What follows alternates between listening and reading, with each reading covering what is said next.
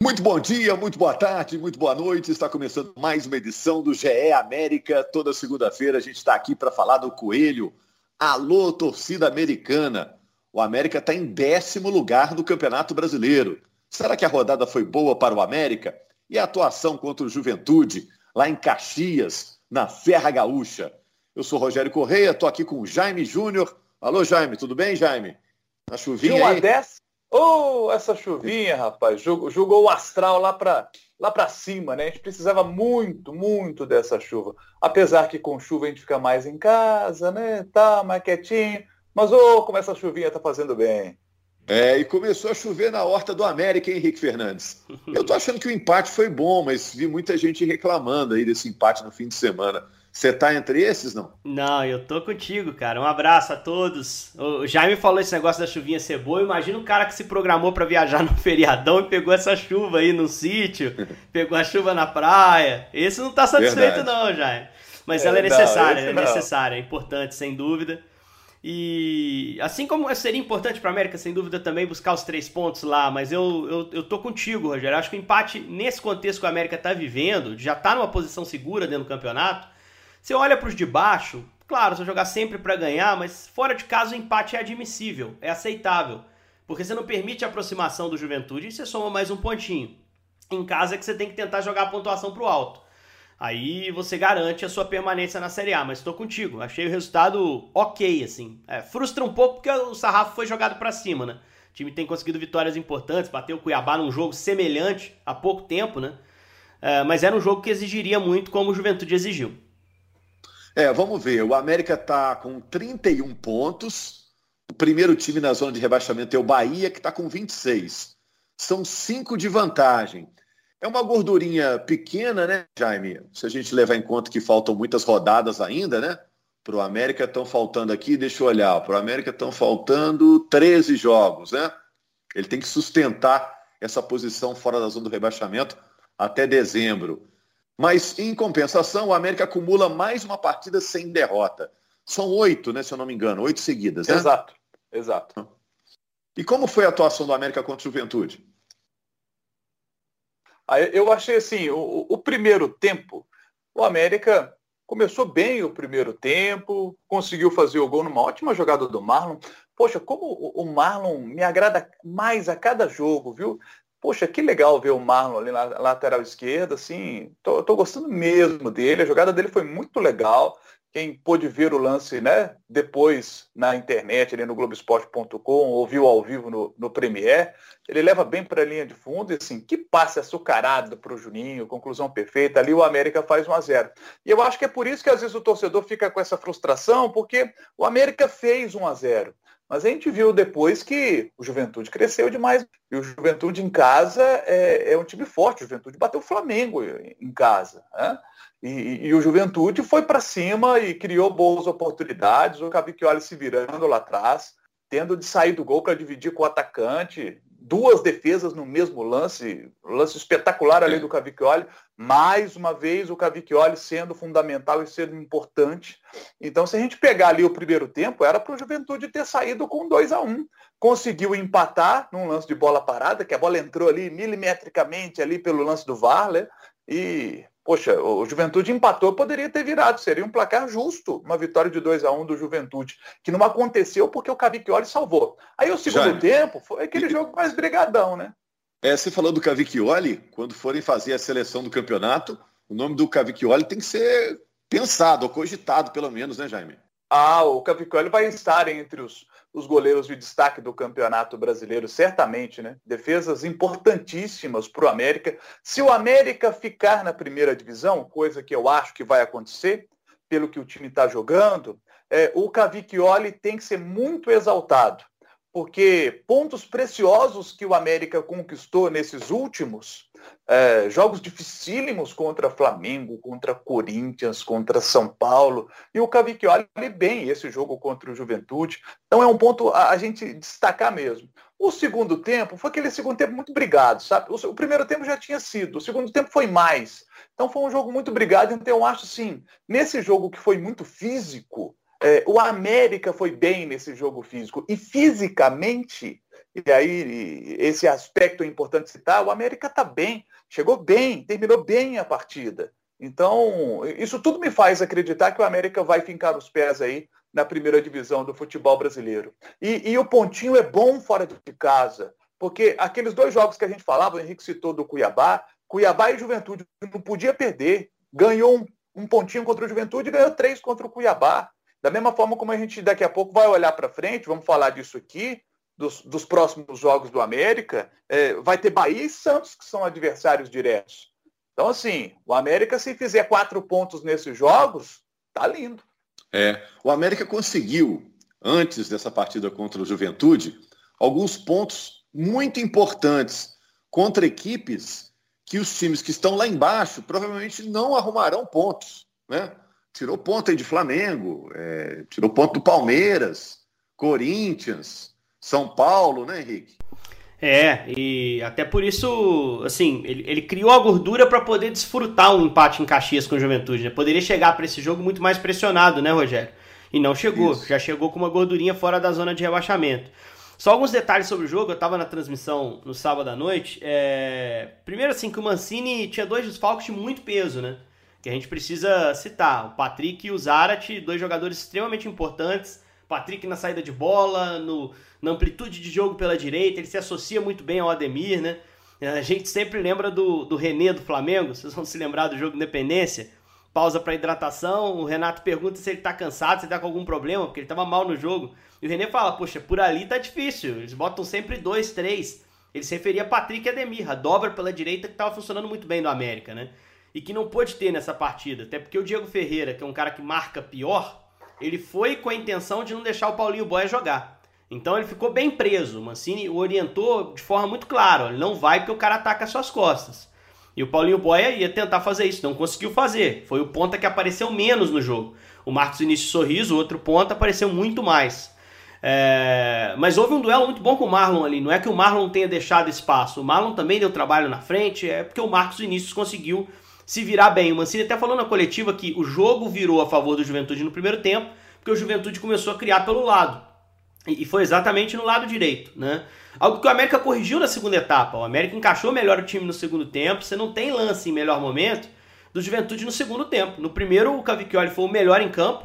E no segundo, o Cavicchioli não participou. Foi um jogo muito faltoso, um jogo muito travado. Mas quem conseguiu ainda sobressair um pouquinho foi o América no segundo tempo. Principalmente quando o Fabrício entrou. E aí eu não entendo muito bem o que o Mancini quis, utilizando o Ribamar e tirando o Fabrício do time. Eu entendi ele ter encorpado o meio com a ausência do Zarat, porque o Zarat é um atacante que precisa de uma parceria ali na frente. Ele é um cara de último passe, ele é um cara que, que não tem o mesmo arranque, então ele precisa de uma companhia próxima. Por isso ele estava usando 4-4-2 com o Zarat mais um na frente. Sem o Zarat, ele botou mais um no meio, para ter mais competitividade, encorpar mais. O time jogou com o Juninho, Ale e o Cal, mais dois pontos, Azevedo e Ademir, e o Ribamar na referência. E aí é que eu não entendi a troca. Eu ficaria com o Fabrício. Acho que o Fabrício pode fazer esse trabalho.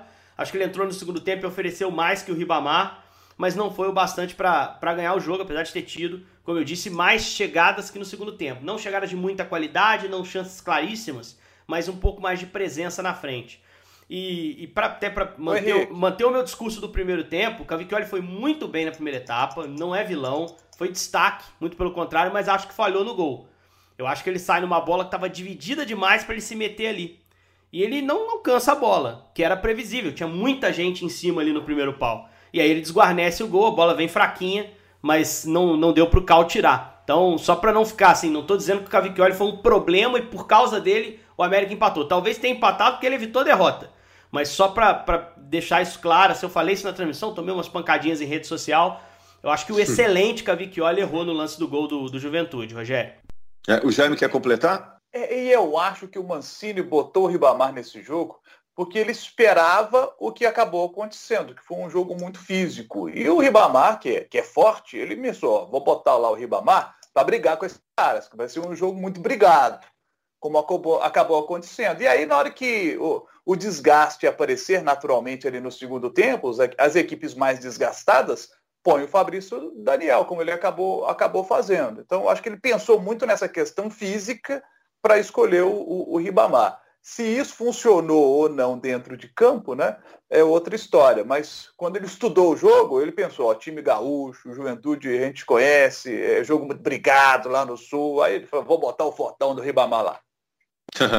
e o América jogando sem o Zarat, né? E parece que vai jogar de novo sem ele é, contra vai. o Internacional lá no Beira Rio, né, Jaime? Vai, vai. Vai jogar sem o Zarat de novo. Ele não tem condição de voltar contra o Internacional.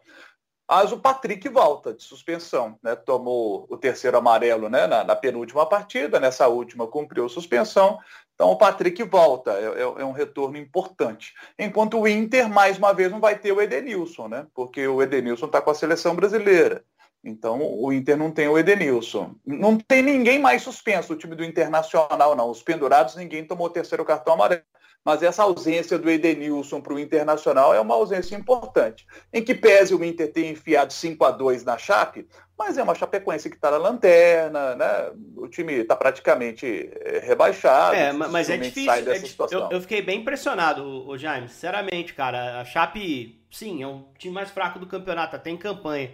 Mas é um time que normalmente vende caro as suas derrotas, assim. Foi no Maracanã, jogou com o Flamengo, 2 a 1 Flamengo. Quer dizer, é um time chatinho. E o Inter deu uma varrida boa na Chape no primeiro tempo.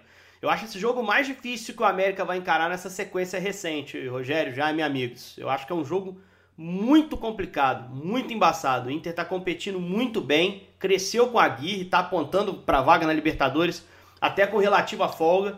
Ele achou um jeito de jogar ali num 4-4-2 também, um esquema que está voltando à moda. E a gente que, que viveu muito futebol dos anos 90, principalmente, que via grandes jogadores, grandes times, Bate uma nostalgia quando eu vejo esses 4-4-2 com dois meias, dois atacantes, né? É, quantos jogos o Rogério transmitiu com essa formação? A gente assistiu, a gente transmitiu também. Era a formação predominante até o início dos anos 2000. Então, assim, é, vai se deparar com um time que joga no sistema que o América vinha jogando. Sem o Zarat, é possível que o Mancini leve para Porto Alegre mais ou menos o mesmo time que jogou em Caxias aquele 4-3-3 também é, sendo visto, que deu muita força ao meio-campo do, do, do, América. Deu muita força. O meio-campo com, com a trinca Cal, Juninho e, e Alê, o meio-campo funcionou bem. Eu acho que conseguiu, durante boa parte do jogo contra o Juventude, rivalizar bem. Segundo tempo, principalmente, muito bom dos jogadores de meio do, do América. E é um meio-campo que não é estranho esse time, né? Se você trocar o Cal pelo Zé Ricardo, é o meio que o Lisca usou a maior parte da temporada passada. Né? Então são caras que têm um certo entrosamento, que sabem a hora de entrar na área. O Juninho meteu o gol. Quando ele é terceiro homem de meio, ele pode infiltrar, não deixa ninguém desguarnecido atrás. Então deve ser essa escolha dele para o jogo no Beira Rio. Mas o time vai precisar mais, vai precisar mostrar mais coisa para vencer o Internacional ou até para empatar por lá. Eu acho que é o maior desafio para o América sustentar essa sequência invicta, esse jogo contra o Inter. É, e acho um jogo até mais difícil do que foi o Corinthians fora, do que foi o São Paulo fora, do que foi o Flamengo em casa, o Flamengo que se apresentou aqui, né? Talvez comparável ao jogo do Palmeiras, que eu achava um jogo, um jogo tenso apesar da má fase do Palmeiras. Mas assim, vai ser um desafio duríssimo. Tomara que o América esteja à altura na quarta. É, a gente vai lembrar. Citou, oi, oi, Jair. É, só para citar, como o Alê tomou o terceiro cartão amarelo. Então é um ponto legal para a gente discutir aqui quem é que entra na vaga do Alê.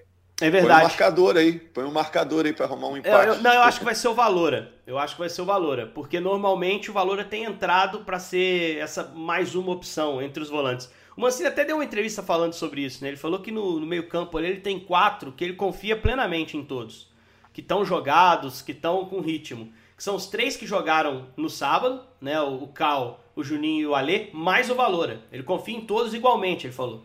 Ali você pode é, revezar e... que não tem problema. Ele falou dessa forma. Com valor você ganha também a opção da bola parada. Mas Isso. eu concordo com você que o Internacional é um adversário muito difícil.